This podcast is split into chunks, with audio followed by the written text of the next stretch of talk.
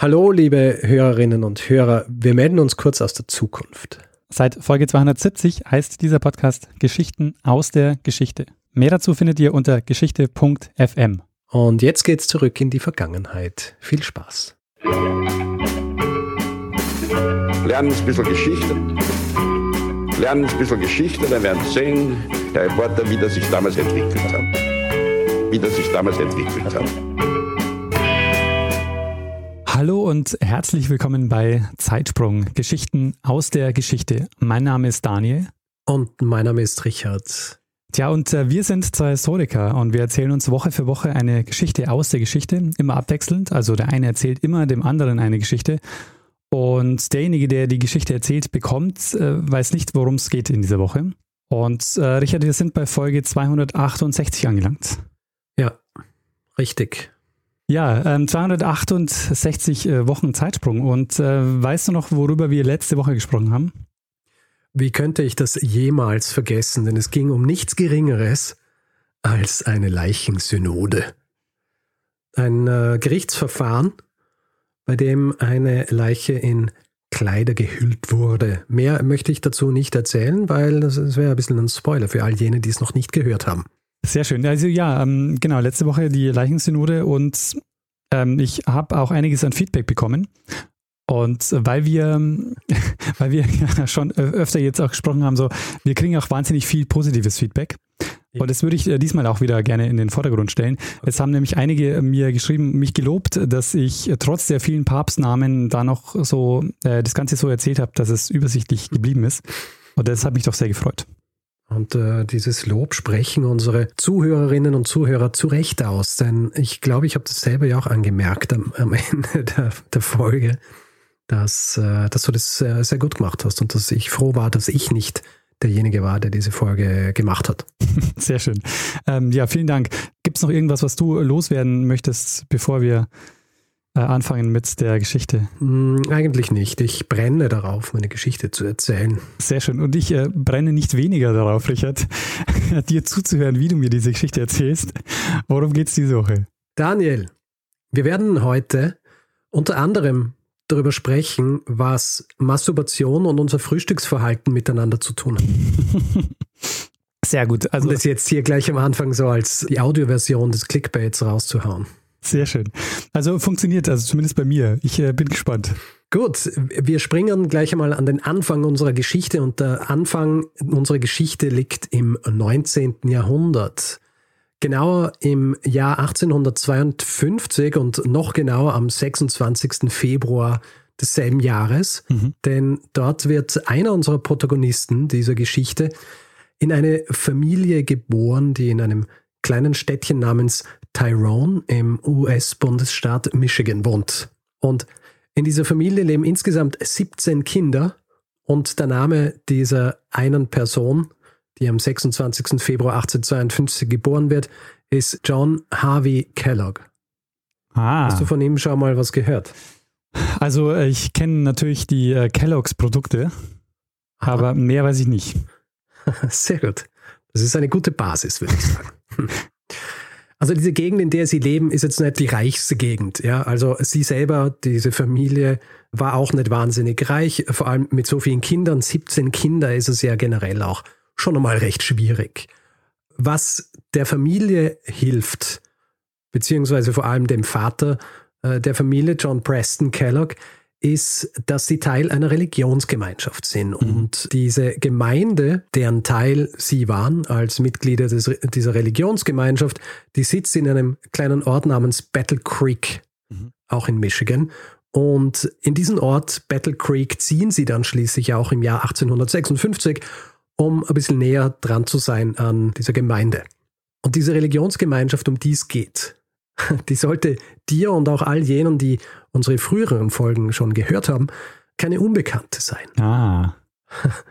Denn wie du weißt, ich habe eine Folge gemacht, in der ich mich mit dem Vorläufer dieser Religionsgemeinschaft äh, beschäftigt habe. Mhm. Die Folge ist Zeitsprung 231 und hat den Titel Die große Enttäuschung.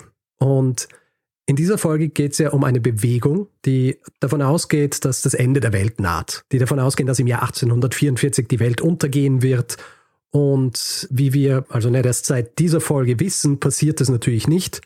Und im, im Zuge dieses Nichtpassierens zerfällt auch diese Bewegung. Allerdings aus dieser Bewegung entstehen neue Religionsgemeinschaften, die in ein bisschen einer abgewandelten Form, aber doch davon ausgehen, dass das Ende der Welt naht und man sich entsprechend darauf vorbereiten muss. Und diese Religionsgemeinschaft, von der ich gerade spreche, deren Teil John Preston Kellogg mit seiner Familie war, sind die Sieben-Tage-Adventisten. Ah, waren es auch die mit der großen Enttäuschung? Das waren die, die aus der großen Enttäuschung hervorgegangen sind. Aber die haben, ja, äh, wie, also, weißt du, wie, wie, haben die geheißen bei der großen Enttäuschung? Das waren die Millerites. Ah, okay. Also die waren Anhänger des Predigers Miller.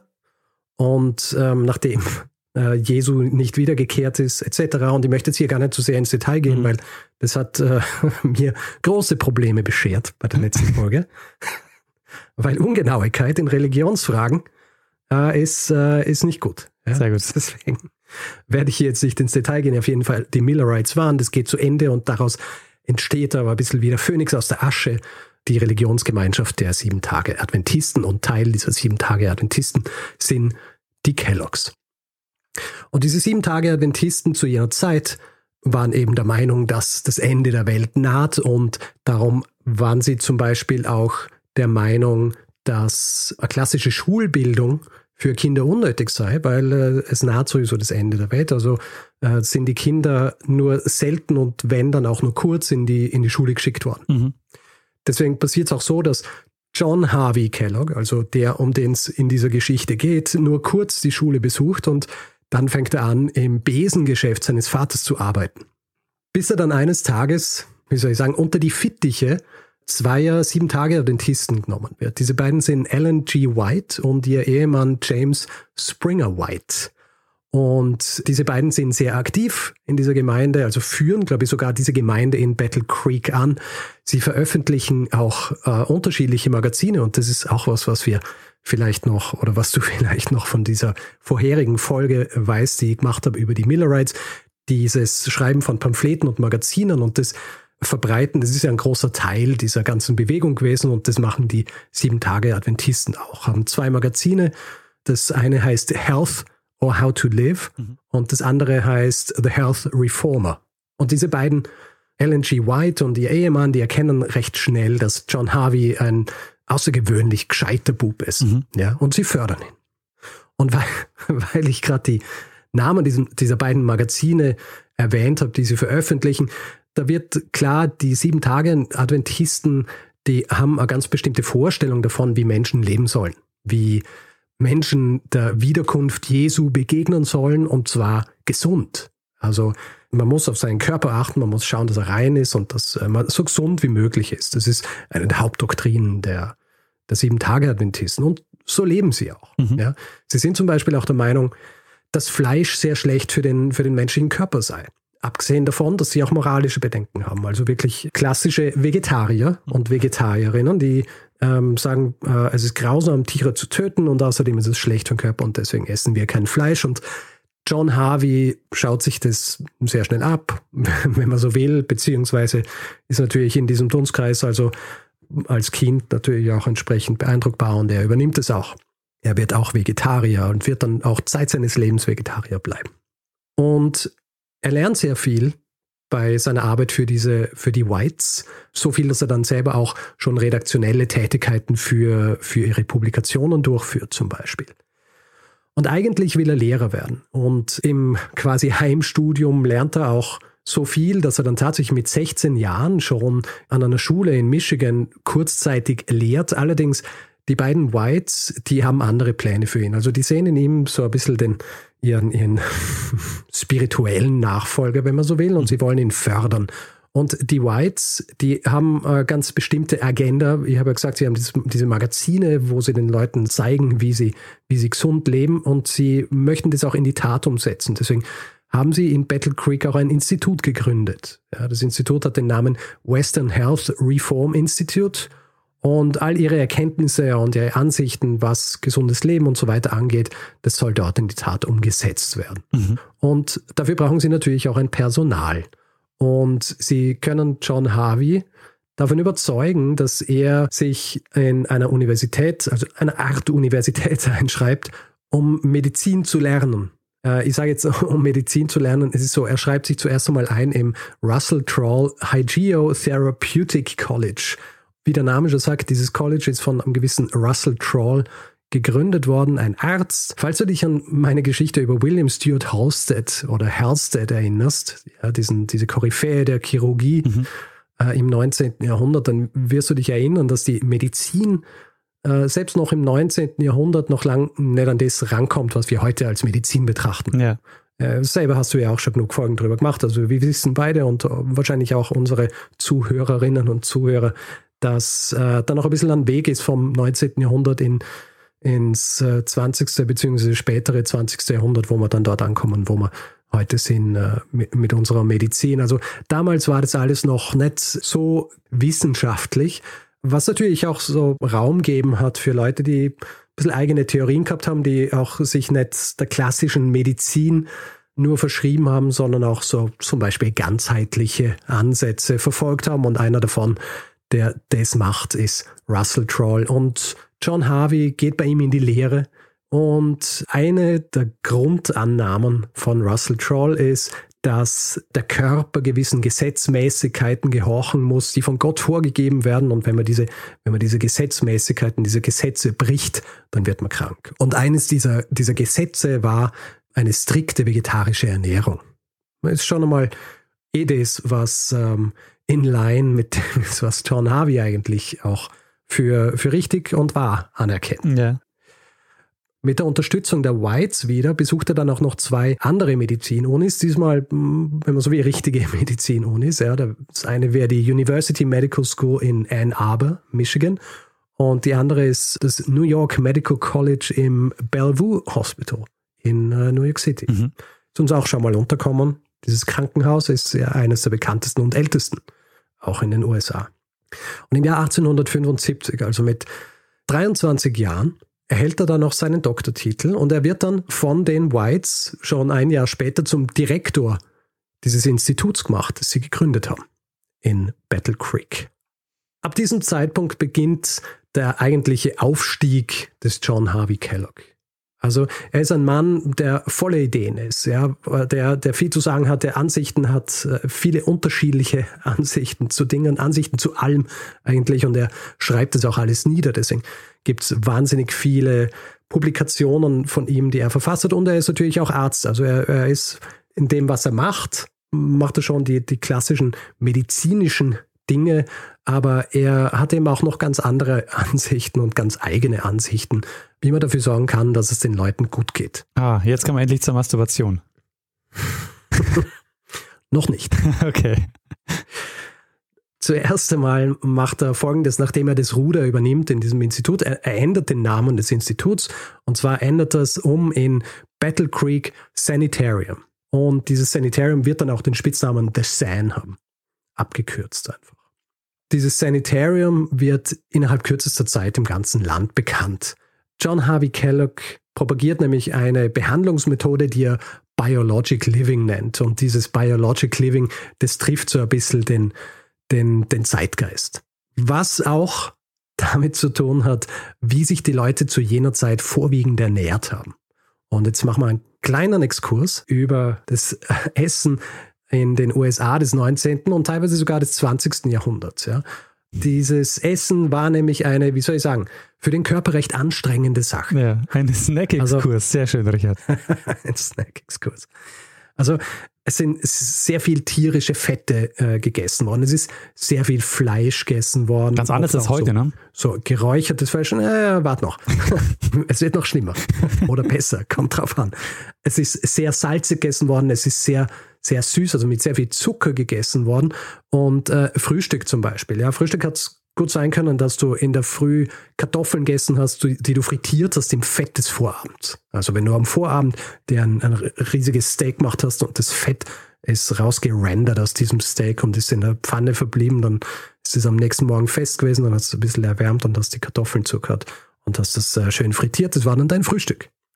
Ähm, außerdem Unmengen an Kaffee sind, sind getrunken worden und auch sehr viel Alkohol. Und Frühstück abgesehen jetzt von diesen Kartoffeln, war grundsätzlich auch schwierig. Also Leute haben so Sachen wie Porridge und so weiter gegessen, aber das hat ewig gebraucht, bis es äh, essbar ist. Ja, also so Porridge muss ja ewig kochen, damit es überhaupt essbar ist. Auch die anderen Dinge, die aus, aus unterschiedlichen Getreiden in der Früh gegessen worden sind. Da haben die Leute früh aufstehen müssen, um, um das Feuer anzumachen und das Zeug in einen Topf zu hauen und dann zu warten, bis es endlich, endlich essbar ist. Also es sind mehrere Stunden, die da draufgehen, bis man überhaupt sein Frühstück zu sich nehmen kann. Das heißt, die Leute zu jener Zeit haben an ziemlichen Verdauungsproblemen gelitten. Und zwar durch, durch alle Schichten. Und vor allem die höheren Schichten sind jetzt jene, die zu John Harvey Kellogg gehen, um in seinem San behandelt zu werden. Im Laufe der Existenz dieses Sans gibt es einige bekannte Leute, die dort waren. Zum Beispiel Henry Ford, den wir kennen als den Gründer von Ford, dem Autohersteller. Mhm. Johnny Weissmüller. Weißt du, wer das ist? Ja, Tarzan. Johnny Weissmüller. Der Tarzan-Darsteller. Genau, der erste Tarzan-Darsteller. Warren G. Harding, der zu jenem Zeitpunkt noch nicht, aber dann später Präsident der Vereinigten Staaten sein sollte. Mhm. Und auch Emilia Earhart. Ja, die sagt also nichts. Die Emilia Earhart, die erste Frau, die den Atlantik im Flugzeug überquert. Ah, nee, sagt mal gar nichts. Hm. Und dann verschwunden ist. Oh, das ist ja ein, ein Zeitsprung. ähm, es könnte ein Zeitsprung sein. Das Problem ist, es ist nie aufgeklärt worden. Okay. Es ist sehr wahrscheinlich, dass sie einfach abgestürzt ist und ähm, im, im, Meer und deswegen hat man halt nie was gefunden mhm. von ihr. Aber äh, es gibt so alle zwei, drei Jahre kommt eine neue Theorie, was mit ihr passiert ist. Aber ja, vielleicht ein eigener Zeitsprung. Auf jeden Fall, das sind ein paar Namen der vielen, vielen bekannten Leute oder auch nicht bekannten Leute, die in dieses Sanatorium oder Sanitarium von John Harvey Kellogg pilgern. Mhm. Und es gab unterschiedlichste Behandlungsformen und Arten in diesem Sanitarium. Also zum Beispiel Hydrotherapie, also Wassertherapie, entwickelt ursprünglich von einem Österreich-Schlesier namens Vincent Priesnitz. Und äh, Kellogg, äh, Kellogg verwendet diese, diese Wassertherapie und passt sie an, erweitert sie. Also bei Priesnitz ist es in erster Linie kaltes Wasser, bei ihm ist es kaltes und warmes. Und es gibt ähm, Sitzbäder, es gibt Einläufe, viele Einläufe. Das ist äh, sowieso was, was, was Kellogg sehr gern mochte. Zum Beispiel Kellogg angeblich hat sich pro Tag mehrere Einläufe geben lassen. Nicht zuletzt, weil er, ja, er, er war der Meinung, dass, dass der menschliche Stuhlgang bei der richtigen Ernährung und ähm, beim richtigen Lebenswandel einige Male pro Tag stattfinden sollte und weitestgehend äh, geruchsfrei sein soll. Mhm. Ja? Und flüssig. Äh, wenn, man, wenn man alles richtig macht. ja. Außerdem äh, andere Therapien, die angeboten worden sind. Ähm, Elektrotherapie, Wärmetherapie, Phototherapie, oft auch kombiniert. Also dann hat es sein können, dass du teilweise in einem längere Zeit in, einem, in, in einer Badewanne gelegen bist, unter Licht. Dann hast du die Therapie, vor allem Lichttherapie und, und Wassertherapie in einem. Und ähm, andere Dinge, die gemacht worden sind in diesem Sanitarium, waren klassische Übungen, also so äh, Cardio für einen Kreislauf, Gymnastik, Schwimmen und solche Dinge alles in allem zusammengefasst, vor allem diese Dinge, die so außerhalb gemacht worden sind und dann in diesen Bädern und in Schlamm und unter Licht und sonst wie liegen, das wurde zusammengefasst von John Harvey Kellogg unter einem ganz spezifischen Namen und dieser Name war Wellness. Mhm. Er ist hiermit der Begründer, beziehungsweise einer der Begründer der Wellness-Bewegung. Ja, und dieses Sanatorium, äh, Sanitarium in Battle Creek war, wie, wie soll ich sagen, einer der Hauptorte in den USA zu jener Zeit, wo man Wellness bekommen hat können. Sehr interessant. Ah. Also deswegen war es auch so, dass er hat keine tatsächlich ernsthaft kranken Leute aufgenommen. Ja? ja? Also diese, die Patienten, die zu ihm kommen sind, die haben in erster Linie unter, unter Verdauungsschwierigkeiten gelitten, ja, oder Sachen wie Schlafmangel und also alles Dinge, die jetzt nicht medizinisch so festzumachen sind, dass er sagen kann, okay, in Wirklichkeit musst du eigentlich operiert werden oder sonst wie. Ja? ja.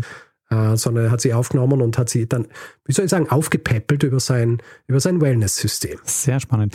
Sag mal, wenn man das so aus, ähm, vielleicht gehst du auch nachher noch drauf ein, aber wenn man das aus heutiger Sicht, ähm, hat er die medizinisch behandelt oder war das eher so ein sehr alternatives Programm? Also würde man das aus Eine Mischung. Ja, okay. Es, es ist eine Mischung. Also es ist so, dass, dass er viele unterschiedliche Theorien gehabt hat und ein Großteil davon wird heutzutage eher in das Feld der alternativen Medizin fallen und grundsätzlich war seine Ausbildung aber eine medizinische und er hat aber immer ein bisschen ein schwieriges Verhältnis zum Establishment gehabt, zum medizinischen. Mhm. Laufe seines Lebens ist er mehr und mehr abgekommen von den klassischen medizinischen Dingen und immer mehr in diese alternativen Methoden, äh, was ihm natürlich keinen wahnsinnig guten Stand beschert hat bei klassischen Medizinern. Und weil ich vorhin gesagt habe, wichtig ist natürlich die Ernährung. Er setzt seinen Leuten auch ganz bestimmte Sachen vor. Also natürlich kein Fleisch. Er macht, er macht sogar so Vorführungen, wo er zeigt, wie grauenhaft Fleisch ist, vor allem wie viel Bakterien sich auf Fleisch ansammeln und teilweise auch mehr Bakterien in Fleisch sind als in, in Kot. Also wirklich so, wo er, wo er so Demonstrationen macht vor, vor seinem Publikum, wo er jemanden Fleisch aus dem Restaurant holen lässt, rohes, und dann schauen sie sich unter dem Mikroskop an und äh, sehen, ah ja, da ist viel mehr drauf und, äh, als auf dem anderen und dann löst das so auf und sagt, ja, da wo viel mehr Bakterien drauf sind, das war das Fleisch. ja. also er, er war ein Showman, ja. auf jeden Fall. Und er beginnt eben seinen, seinen Gästen äh, relativ bald auch eigenes Essen zu füttern bzw. zu servieren, wo er denkt, dass es das Beste ist für ihren Körper. In den 1870er Jahren serviert er in erster Linie Zwieback. Zwieback und zwar Zwieback ohne Butter, ohne Marmelade, mit gar nichts. Einfach nur Zwieback. Äh, das, dieser Zwieback soll, äh, soll den Körper aktivieren und die Gäste sind nicht sehr erfreut drüber. Ja. Komisch. Es gibt eine Anekdote einer Frau, die, die aufgeregt in sein Büro rennt und, und ähm, und einen Schadensersatz will, weil sie sagt, dass sie sich ihre dritten Zähne am Zwieback zerbrochen hat.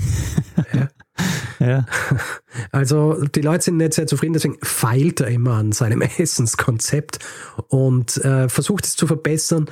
Allerdings hat er auch ganz bestimmte Vorstellungen davon, wie Essen schmecken soll und das geht auch auf seine religiösen Überzeugungen zurück. Und jetzt gibt es einen kleinen Exkurs zu Kellogg und seinen Vorstellungen. Es war nämlich so, für ihn war jegliche sexuelle Tätigkeit schlecht für Geist und Körper. Ah. Also so sehr, dass er nicht einer von denen war, die Wasser predigen und Wein trinken, sondern er war äh, Jahrzehnte verheiratet mit, mit seiner Frau und hat angeblich äh, kein einziges Mal mit ihr Sex gehabt. Hatten Sie Kinder? Sie hatten über 20 Kinder und die waren allesamt adoptiert. Ah, interessant. Jedenfalls diese Abneigung gegen sexuelle Tätigkeit, und jetzt kommen wir zurück zu meiner Einleitung, ist dahingehend, dass er versucht hat, das Essen, das er seinen Gästen vorsetzt, so geschmacklos wie möglich zu machen, weil seine Meinung war es, dass gut gewürztes Essen die sexuellen Gelüste befeuert und dass ein geschmackloses Frühstück die beste Möglichkeit ist, die Leute den Tag über davon abzuhalten, entweder sexuelle Gelüste zu verspüren oder gar sich selbst zu befriedigen. Da liegt er wahrscheinlich gar nicht so falsch, oder? Wenn du schon mit so einer schlechten Laune durch den Tag gehst, dann haben die Leute vielleicht wirklich gar keinen Bock mehr. Äh, vielleicht äh, aus, aus anderen Gründen wurde seine Theorie bestätigt, wer weiß. Auf jeden Fall basierend auf diesem Wunsch, dass er ein Essen erstellen kann, das geschmacklos ist, das die Leute aber trotzdem verarbeiten können, das auch nicht so hart ist wie ein Zwieback, beginnt er sehr bald mit unterschiedlichen Getreiden zu experimentieren. Aber bevor ich darauf eingehe, vielleicht erinnerst du dich daran, dass ich ganz am Anfang gesagt habe, dass John Harvey einer unserer Protagonisten in dieser Geschichte ist. Es gibt nämlich einen anderen, der jetzt ins Spiel kommt, der eigentlich schon viel früher dabei war, aber immer so im Hintergrund gestanden ist. Aber wir wollen ihn jetzt, wie soll ich sagen, vor den Vorhang holen. Mhm. Das ist ein Mann, der im Jahr 1860 geboren wurde, also acht Jahre nach der Geburt John Harveys. Und sein Name ist Will Keith Kellogg. Ah, und er ist der Bruder. jüngere Bruder dieses Wunderkindes John Harvey ja. Kellogg. Und Will steht im Schatten seines Bruders. Nicht annähernd so eine schillernde Persönlichkeit wie es sein Bruder war, ist seine Aufgabe im Sein die wirtschaftliche Seite. Ja, also John Harvey war derjenige, der, der die Sachen geschrieben hat, der die Vorträge gehalten hat, der die Leute bei Laune gehalten hat, der sich neue Behandlungsmethoden überlegt hat und all diese Dinge. Und für Will Keith Kellogg war es die Aufgabe, das Ganze auch profitabel zu machen. Und John Harvey behandelt seinen Bruder auch wie einen Untergebenen. Ja, also nicht wahnsinnig gut, Und das wird später auch noch äh, relativ wichtig sein. Mhm. Jedenfalls Will Kellogg ist immer an der Seite von John Harvey, also fast auch wie sein, sein persönlicher Assistent. Und als sie dann in den 1870er, 1880er Jahren diese Experimente mit unterschiedlichen Weizen machen, mit Massen aus äh, Weizen, Hafer, Mais etc., das Ganze in einen Teig pressen und verarbeiten, da ist Will auch daran beteiligt. Also was sie da zum Beispiel machen in den 1870er Jahren als Verbesserung des Zwiebacks ist, dass sie eben so eine Teigmasse nehmen, wo Weizen, Hafer und Mais drin sind. Das Ganze dann bei einer sehr hohen Temperatur backen und nach dem Abkühlen dann in Stücke schneiden und dann durch so ein Sieb pressen. Und was dann rauskommt, sind so Krümel. Mhm. Und das löst bei seinen Gästen Entzücken aus, weil sie es essen können. Ja. Er nennt das Ganze Granula. Ja. Muss es dann aber später aus rechtlichen Gründen in Granola umbenennen, weil er war zu jener Zeit nicht der Einzige, der Experimente mit solchen Dingen gemacht hat und es hat jemanden gegeben, der äh, schon was ganz Ähnliches entwickelt hat und das auch Granula genannt hat. Deswegen, er muss es umbenennen, aber dieses Granola, wie es jetzt heißt, ist ein großer Erfolg. Es ist so ein großer Erfolg, dass die Gäste in seinem äh, Sanitarium, wenn sie wieder gehen wollen, sie es auch daheim essen. Das heißt, sie verkaufen es dann auch zum Mitnehmen. Äh, sie verkaufen es im SAN, sie verkaufen es an Abonnenten ihrer Magazine und sie bauen dann sogar eine Testküche im Keller des Sanitariums, um an neuen Versionen ihrer Getreidefrühstücke zu arbeiten. Wer dann schlussendlich diese zündende Idee gehabt hat, dass äh, sie eine Masse aus Getreide ausrollen und das dann backen, äh, wenn es ganz flach gepresst ist und in Stücken runterschneiden, ist nicht ganz geklärt. Also wenn du dir jetzt zum Beispiel heutzutage die Website äh, von Kellogg's anschaust und dir dort die Historie anschaust, dann steht einfach nur, dass es von Will erfunden worden ist. So geklärt ist es allerdings nicht. Eine Geschichte, die gern erzählt wird und die unterschiedlichen Leuten zugeschrieben wird, entweder John Harvey oder Will oder vielleicht sogar der Frau von John Harvey, ist, dass sie, nachdem sie viele unterschiedliche Versionen dieser gebackenen Getreidestücke ausprobiert haben, aber nie die perfekte Konsistenz gefunden haben, dass sie eines Tages in diese Testküche zurückkommen und aus irgendeinem Grund am Vortag vergessen haben, den Teig den sie verwendet haben, wieder zurückzugeben und dann sehen, dass der Teig schon leicht schimmlig ist, dann trotzdem über diese Rollen laufen lassen und backen und dann merken, dass, äh, dass sie jetzt die perfekten Flakes rauskriegen. Das ist im Grund dann die Geburtsstunde der klassischen Cornflakes. Dieser Vorgang übrigens, der stattfindet, wenn so ein Teig leicht schimmlig ist. Da kommen sie dann eben später drauf, als sie es untersuchen lassen. Das ist ein Vorgang, im Englischen nennt man das Tempering. Ich habe keine deutsche Entsprechung dazu gefunden. Es bedeutet im Grund, dass ein Prozess gestartet wird, der dafür sorgt, dass die Flüssigkeit im Teig sich gleichmäßiger verteilt. Mhm. Und diese bessere Verteilung der Flüssigkeit im Teig sorgt dann auch dafür, dass diese Flakes, die, reich, die rauskommen, gleichmäßiger sind. Ja? Also keine großen Luftblasen, die drin sind, sondern äh, gleichmäßige Verteilung der Flüssigkeit bedeutet gleichmäßiges Flake. Also es ist nicht so, dass die Cornflakes heutzutage erstmal schimmeln, bevor sie gemacht werden. Nein, ich glaube, äh, es reicht, dass man den Teig äh, auf eine entsprechende Temperatur erwärmt und dann hast du eine bessere Verteilung der Flüssigkeit. Okay. Wer das Ganze jetzt tatsächlich erfunden hat, werden wir wahrscheinlich nie rausfinden. Fakt ist, dass im Jahr 1895, und zwar am 31. Mai, ein Patent angemeldet wird, und zwar Nummer 558393, und es heißt Flaked Cereal and Process of Preparing the Same. Stattgegeben wird diesem Antrag dann ungefähr ein Jahr später, und das ist die offizielle Geburtsstunde der Kellogg's Cornflakes. Hm. Und es wird schon vorher recht bekannt, dass hier in diesem Sanitarium diese Cornflakes produziert werden, weil die natürlich großen Anklang finden bei den Gästen. Ja. Die sind verträglicher als alles, was er ihnen vorher vorgesetzt hat. Und die Leute lieben es und sie können es jetzt natürlich auch kaufen über das Sanitarium. Und es wird auch eine kleine, ein kleines extra Unternehmen eingerichtet, wo dann schon relativ industriell diese Cornflakes hergestellt werden. Äh, sie nennen sie übrigens nicht äh, Cornflakes zu jenem Zeitpunkt, sondern sie nennen es Granos. Und dieser Erfolg dieser, dieser Flakes sorgt dafür, dass in Battle Creek sowas wie eine Goldgräberlaune entsteht. ja. Also die Menschen hören von diesen, von diesen neuen Frühstücksflocken und sie kommen in Scharen nach Battle Creek, um auch was abzukriegen von diesem Getreidekuchen, wenn man so will.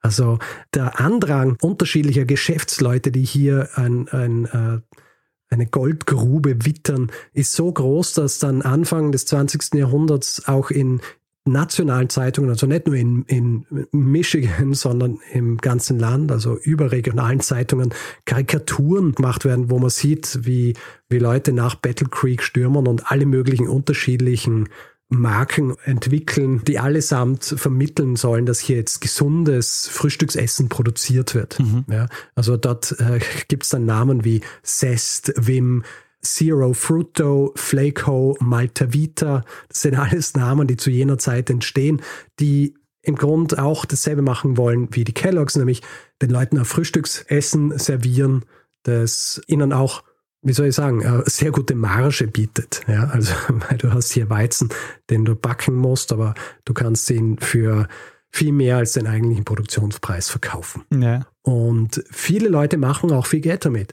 Zum Beispiel ein Mann namens CW Post, der ursprünglich als Patient äh, ins Sanitarium kommt, der beobachtet, wie diese Flakes produziert werden, obwohl John Harvey eigentlich wollte, dass das alles recht geheim gehalten wird, wie es funktioniert, ist Will der Meinung, die Leute können sich das schon anschauen und ein Resultat dessen ist, dass Post dann, äh, nachdem er das gesehen hat, geht und seine eigene Firma gründet. Ja, und er produziert dann was, das Grape Nuts heißt, das äh, weder Trauben noch Nüsse enthält. äh, er ent entwickelt was, das Post Toasties heißt. Beides Dinge, die sehr erfolgreich werden, so dass er innerhalb weniger Jahre, also zwischen 1898 und 1902, verdient er, glaube ich, schon seine erste Million damit. Und Will Kellogg, der wirtschaftlich denkende Bruder dieser beiden, der möchte das natürlich auch haben. Das Problem ist, sein Bruder John Harvey, der hat kein großes Interesse daran, reich zu werden mit, mit diesem Cornflakes, sondern er möchte in erster Linie sie für das Sanitarium verwenden und er findet, dass es nicht nötig ist, dass man hier jetzt wahnsinnig viel investiert, um wahnsinnig viel Geld damit zu machen. Sein Bruder Will will das allerdings und er bereitet sich vor, darauf sich loszusagen von, von seinem Bruder beziehungsweise vom Sanitarium, damit er sich ganz auf die Produktion der, der Cornflakes konzentrieren kann. Im Jahr 1902 ist er schon fast so weit, aber dann sorgt eine Katastrophe dafür, dass er noch einige Jahre an der Seite seines Bruders bleibt. Und zwar das Haupthaus des äh, Sanitariums brennt ab, muss dann wieder aufgebaut werden und er bleibt bei seinem Bruder John Harvey, um dafür zu sorgen, dass das wieder aufgebaut werden kann. Mhm. Schlussendlich dann aber im Jahr 1906 gründet er die Battle Creek Toasted Cornflake Company und das ist dann seine eigene Firma und er macht das alles ohne den Segen seines Bruders. Er macht nämlich auch etwas, das sein Bruder wahrscheinlich so nie hätte wollen. Er fügt ein bisschen Zucker und ein bisschen Salz zu diesen Cornflakes hinzu. Und das Ganze macht er ohne seinen Bruder John Harvey, der ihn über Jahrzehnte zurückgehalten hat. Ja. Äh, er macht es ohne ihn und kann endlich sein Marketinggenie richtig entfalten. Er wird im Zuge der nächsten Jahrzehnte einer der ersten sein, der Massenwerbung macht, der, der Millionen in richtig ähm, laute und aufsehenerregende Werbung investiert, der Slogans und Jingles entwickelt, die niemand mehr aus dem Kopf kriegt, der eigene Zeichentrick-Charaktere entwickelt, um seine Cornflakes zu verkaufen und er baut damit ein riesiges Imperium auf. Hm. Nicht zuletzt, weil er recht schnell erkennt, dass er nicht nur Erwachsene ansprechen muss, sondern vor allem auch Kinder. Ja. Diese Zeichentrickfiguren, aber zum Beispiel auch, dass er Spielzeug in die Cornflakes-Boxen steckt. Alles Dinge, die Kinder ansprechen sollen und dafür sorgen, dass er wahnsinnig erfolgreich und reich wird. Die Brüder allerdings streiten sich bis ans Lebensende. John Harvey, der verstimmt ist durch den Erfolg seines Bruders, und das Gefühl hat, okay, er fällt jetzt hier um was um, das eigentlich er entwickelt hat, beginnt dann selber auch Cornflakes zu verkaufen und macht es auch unter dem Namen Kellogg's. Und Will verklagt ihn und John Harvey klagt zurück und das Ganze über unterschiedliche Stationen dauert dann fast ein ganzes Jahrzehnt, bis dann im Jahr 1920 der Michigan Supreme Court Will Kellogg Recht gibt und sagt, er ist der Einzige, der Cornflakes unter dem Namen Kellogg verkaufen darf. Und für John Harvey ändern sich die Zeiten, abgesehen davon, dass er jetzt diese Cornflakes so nicht mehr verkaufen darf, auch. Und zwar im Zug der Weltwirtschaftskrise geht es mit dem äh, Sanitarium ein bisschen den Bach runter. Die reichen Gäste bleiben aus und John Harvey Kellogg wird schlussendlich als Direktor entfernt und er zieht dann nach Florida, wo er viel weniger Einfluss hat, weiterhin aber seine Thesen schreibt und verbreitet, aber eben nie wieder so erfolgreich sein wird wie zu den Hochzeiten des Sanitariums. Mhm. Und die Beziehung mit seinem Bruder Will wird natürlich ohnehin schwer geschädigt durch die Tatsache, dass sie sich gegenseitig verklagt haben. Naja. Diese Beziehung wird nie gekittet werden. Allerdings gibt es diese Geschichte, dass John Harvey in späteren Jahren einen Brief an seinen Bruder Will schreibt, in dem er, wie soll ich sagen, in dem er Friedensangebot ist, ja, wo er sich entschuldigt und wo er sagt, er will, dass sie sich wieder vertragen. Seine Sekretärin allerdings schickt diesen Brief nie ab, weil sie der Meinung ist, dass er sich selber erniedrigt in diesem Brief. Ah. Und deswegen bekommt Will diesen Brief erst nach dem Tod seines Bruders zu sehen. Tja, und heutzutage essen ungefähr 350 Millionen Menschen jeden Morgen Kellogg's Cornflakes. Ist ja nicht schlecht. Das ist wahrscheinlich eine der größten ähm, Frühstücksherstellungsfirmen überhaupt, oder? Oh ja.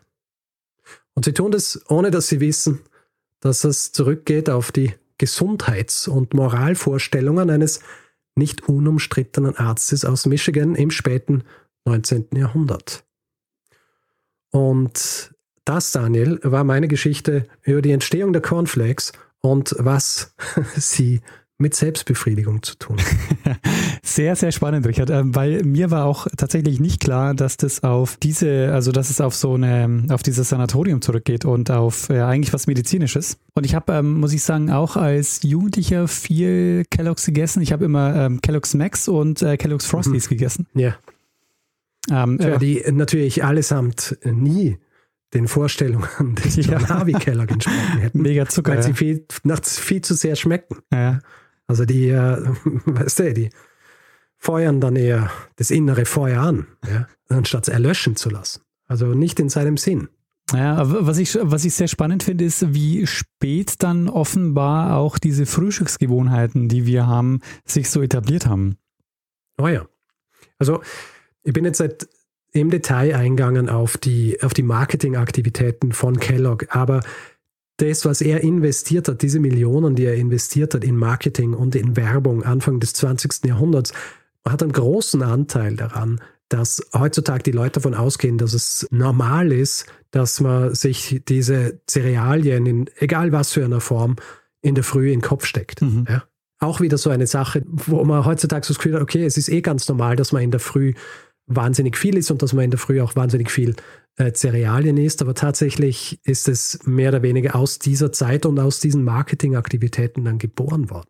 Das finde ich auch, äh, was ich super spannend finde, ist die Frage, ähm, weil ich dachte eigentlich ja, dass, ähm, dass man dass die Leute schon immer Müsli gegessen haben in der Früh. Also hm. dass, dass das einfach ja. auch was, was normal war, weil die Leute ja viel Getreidebrei und so gegessen ja. haben.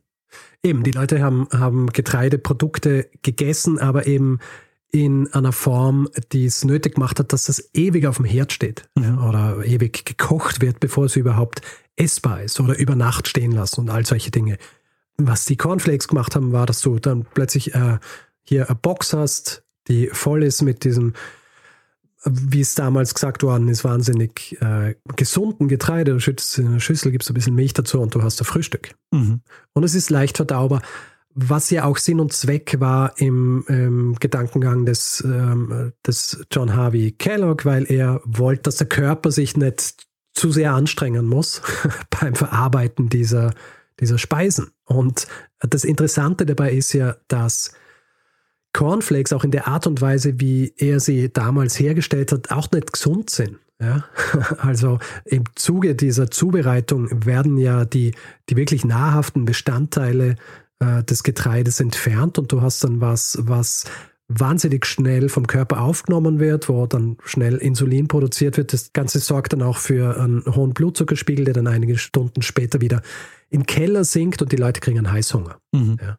Das heißt, dieses wahnsinnig gesunde, nahrhafte Essen, das er sich vorgestellt hat, waren die Cornflakes eh nicht. Und heutzutage sind sie das natürlich in einem ganz anderen Ausmaß nicht. ja. ja. Ich möchte gar nicht wissen, ah. wie viel Zucker in meinen Frosties war früher. Viel. Deswegen hast du ja auch so gern gegessen. Ja. Zucker und Salz. Interessant hier ist aber auch dieser unermessliche Reichtum, den Will Keith Kellogg dann relativ schnell ansammelt. Den steckt er dann schon im Jahr 1934 zu großen Teilen in die W.K. Kellogg Foundation. Mhm. Also eine Foundation, die die viele gemeinnützige Projekte unterstützt, zu jenem Zeitpunkt schon. Und er steckt im Jahr 1934 66 Millionen Dollar in Form von Kelloggs Aktien in diese Foundation und die existiert heute noch und ähm, diese Anteile sind natürlich heutzutage viel mehr wert. Also insgesamt ist dieses Endowment, also äh, die, das Geld, das die äh, Foundation zur Verfügung hat, glaube ich, heutzutage bei 7,3 Milliarden US-Dollar. Und ich glaube, es ist auch so, dass ein Großteil von Kellogg's quasi dieser Kellogg's Foundation gehört. Mhm. Es ist wieder eine super Geschichte einfach, wo man wieder so, so einen Aha-Moment hat von einer Geschichte, wo man in der Gegenwart denkt, ja klar, also es ist schon immer so. Und ähm, wo man dann merkt, so äh, ist gar nicht so. Und gleichzeitig auch dieser Kontext, in dem das stattfindet, ist ja ein Wahnsinn. Also dieser, mhm. die, diese Sieben-Tages-Adventisten, dass diese Vorstellungen damit reingehen, und gleichzeitig auch ähm, dieses Sanatorium, also es ist äh, wahnsinnig faszinierend. Ja, eben diese, die Millerites, also die der Meinung waren, dass die Welt untergeht, die dann auch die Basis waren für meine Geschichte über die, über die große Enttäuschung. Mhm über die bin ich ja gestolpert, als ich angefangen habe, das Buch über diese beiden Brüder zu lesen. Ah, okay. Also da kannst du mal äh, erkennen, wie lange ich schon an dieser Geschichte orientiere. Ja. Sehr schön. Und das Ganze ist ja jetzt auch, ich habe das ja irgendwann einmal angekündigt, das ist der dritte Teil meiner Reihe über, über spezielle Männer aus den USA des 19. Jahrhunderts. Mhm. Äh, der, erste, der erste war Miller eben mit, mit äh, der Vorhersage, dass die Welt untergeht, die nicht untergegangen ist. Das zweite war Kaiser Norton den, äh, aus San Francisco und das dritte ist ähm, jetzt John Harvey Kellogg und sein Wellness Sanitarium mit der Erfindung der Cornflakes. Sehr schön, eine würdige Trilogie. ja, lose zusammengehalten durch diese zugeschriebene Eigenart oder Eigenschaft.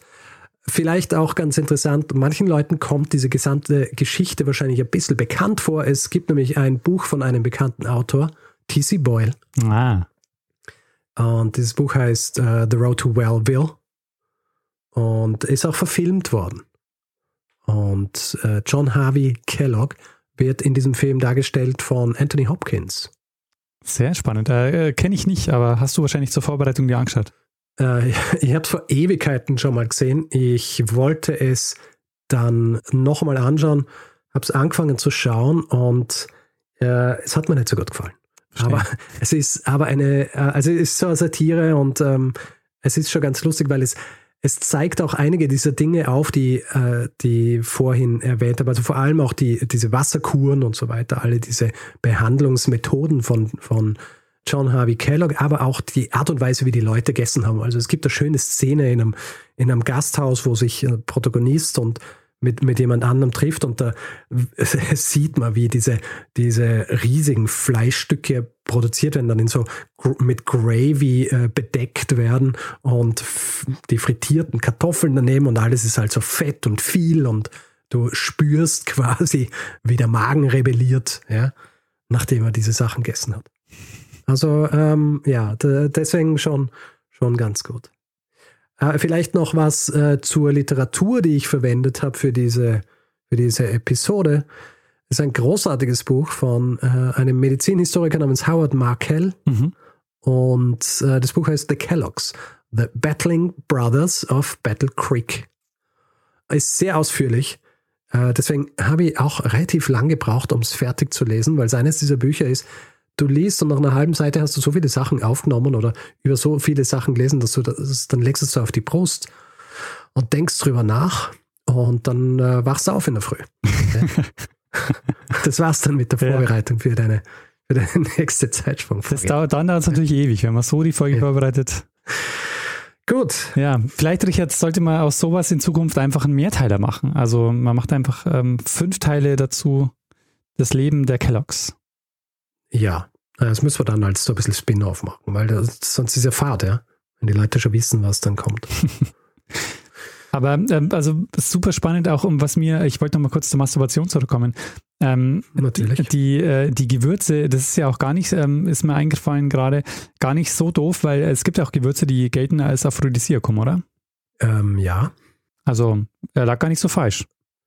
Ja, also ich meine, grundsätzlich essen viele, viele Dinge, die man so zu sich nimmt, natürlich gelten als Aphrodisiakum, aber das sind natürlich alles Dinge, die zugeschrieben werden und äh, nicht wirklich, also es basiert ja nicht wirklich auf, äh, auf Empirie, glaube ich. Ja, also wissenschaftlich. Also oft sind es ja auch Dinge, die nur aufgrund ihrer Form äh, wird ihnen zugeschrieben, dass sie ein Aphrodisiakum sind. Ja. Was weiß ich, Austern zum Beispiel, ja. Austern schlürfen, das ist ja an sich so äh, was, was als erotisch dargestellt wird und natürlich die entsprechenden Assoziationen dann hergestellt werden zu, ähm, zu Sexualverhalten, aber äh, dass die dann tatsächlich irgendwas auslösen im Körper, das ist äh, relativ fraglich. Verstehe. Ähm, ich habe es bei Austern nicht ausprobiert. Das äh, es wäre mir zu eklig, die Austern. Hast du noch nie Austern gegessen? Na. Ha. Vielleicht solltest du mal. Ah, na, ich äh, hab's nicht vor. Vielleicht solltest du mal, du John Harvey Kellogg.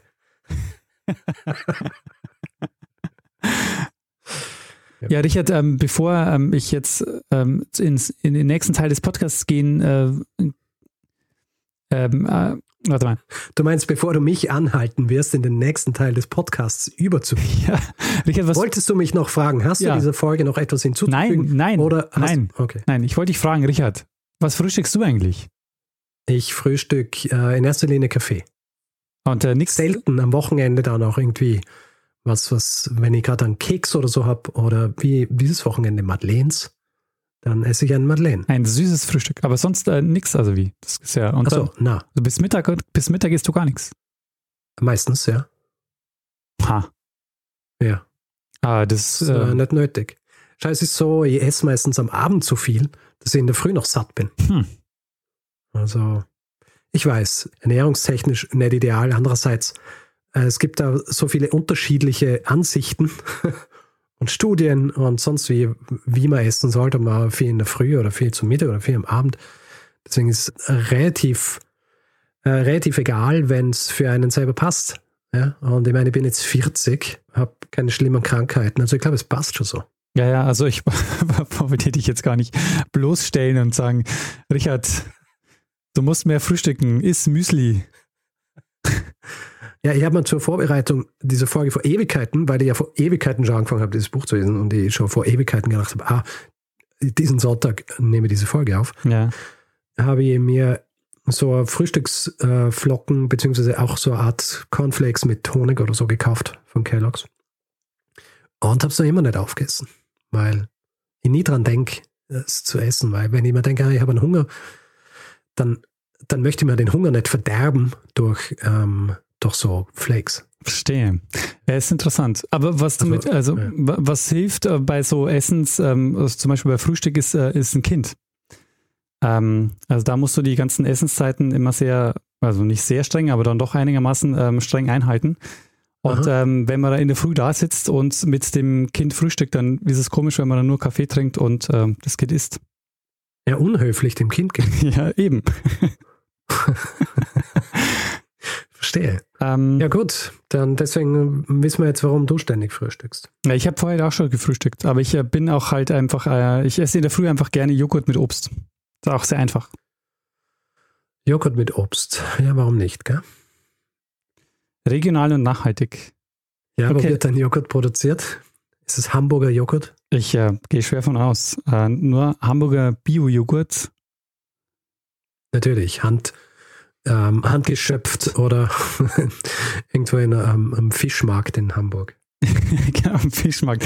Also gut, bevor es albern albern wird, Richard, ähm, wie sieht's aus? Ähm, hast du dieser Folge noch was hinzuzufügen? Nein, ähm, ich habe nichts mehr. Also es gäbe noch wahnsinnig viel zu sagen über die beiden Brüder und über die gesamte Geschichte, aber Ja. ich denke, wer Interesse äh, daran hat, noch mehr darüber zu erfahren, liest am besten das Buch, das ich vorhin erwähnt habe und das ich auch in die Shownotes packen werde. Sehr gut. Gibt es einen Themenpartner oder eine Themenpatin? Nein. Sehr gut. Das ist mir irgendwann vor Ewigkeit nochmal unterkommen. Ich glaube, Auslöser war, dass ich was gelesen habe über diese Selbstbefriedigungsgeschichte. Mhm. Da habe ich gedacht, ah, guter Aufhänger für eine Geschichte. Und dann habe ich gesehen, na, die ganze Geschichte ist eigentlich sehr spannend. Ja, voll. Also auch der Streit der Brüder und so. Wahnsinn. Also es ist eine äh, super Geschichte. Danke dir äh, fürs Erzählen. Dann Gerne. würde ich sagen, ähm, machen wir das, was wir immer machen und gehen zum nächsten Teil des Podcasts über. Der Feedback-Hinweis-Block. Richtig. Gut, wer Feedback geben will zu dieser Folge, kann das per E-Mail machen, feedback.zeitsprung.fm, kann das auf unserer Website machen, zeitsprung.fm, kann es auf Twitter machen, unser Accountname dort ist Zeitsprung.fm. Persönlich sind wir auch dort. Ich bin Stormgrass, Daniel ist Mestner. Auf Facebook findet man uns auch, auf Spotify kann man uns auch hören und man kann uns auch folgen dort, was uns äh, immer sehr freut, weil dann sehen wir, wie viele Leute uns dort regelmäßig hören wollen. Und wer uns äh, reviewen will, also eine kleine Kritik schreiben, Sternchen vergeben etc., kann es überall dort machen, wo man Podcasts bewerten kann, aber vor allem Apple Podcasts oder panoptikum.io. Außerdem gibt es die Möglichkeit, uns äh, finanziell zu unterstützen. Wir haben alle Hinweise, die ihr braucht, um uns was zukommen zu lassen, auf der Webseite zusammengefasst und ihr findet den Link dazu in den Show Notes jeder Folge. Und wir würden uns freuen, wenn ihr uns dabei unterstützt, hier jede Woche eine Geschichte zu erzählen. Wir bedanken uns in dieser Woche bei Stefanie, Adrian, Stalina, Arne, Johannes, Jan, Stefan. Ähm, ein ganz besonderer Dank geht an Sabine. Äh, vielen Dank. Ali, Christoph, Sebastian, Dirk, Marlin, Annika, Andreas, Björn, Katharina, Paula, Ralf, Vincent, Oliver, Ulrich, Felix, Achim, Tina und Arndt. Vielen, vielen Dank für eure Unterstützung. Ja, vielen herzlichen Dank. Tja, Richard, dann würde ich sagen, haben wir doch mal wieder abgeliefert diese Woche. ja, allerdings. Eine weitere Geschichte aus der Geschichte. Dann, Und uns bleibt jetzt eh nur noch eines übrig zu tun. Und zwar dem einen das letzte Wort zu geben, der es immer hat. Bruno Kreisky. Lernen ein bisschen Geschichte. Lernen ein bisschen Geschichte, dann werden Sie sehen, der Reporter, wie das sich damals entwickelt hat. Wie das sich damals entwickelt hat. Richtig. Äh, das war also richtig enthusiastisch. Ähm. Schau, ich habe mir ähm, gedacht, ich sage es immer genau gleich. Ja. Äh, äh, dann habe ich mir jetzt gedacht, ich sage es mal anders. Und dann ist es so rausgekommen. Und ich wollte es eigentlich eh nicht so haben. Und habe in dem Moment, in dem ich es gesagt habe, gedacht, naja, stimmt nicht. Deswegen habe ich noch das richtig ähm, äh, hinzugefügt, aber ja. in dem Moment hast du mich auch schon auflaufen lassen. Versteht. So, ich habe dich auflaufen lassen. Und mich darauf hingewiesen, wie ja. wenig enthusiastisch das ist. Aber ja, ja, Daniel, wir sind jetzt bei Folge 268 angelangt. Wuhu.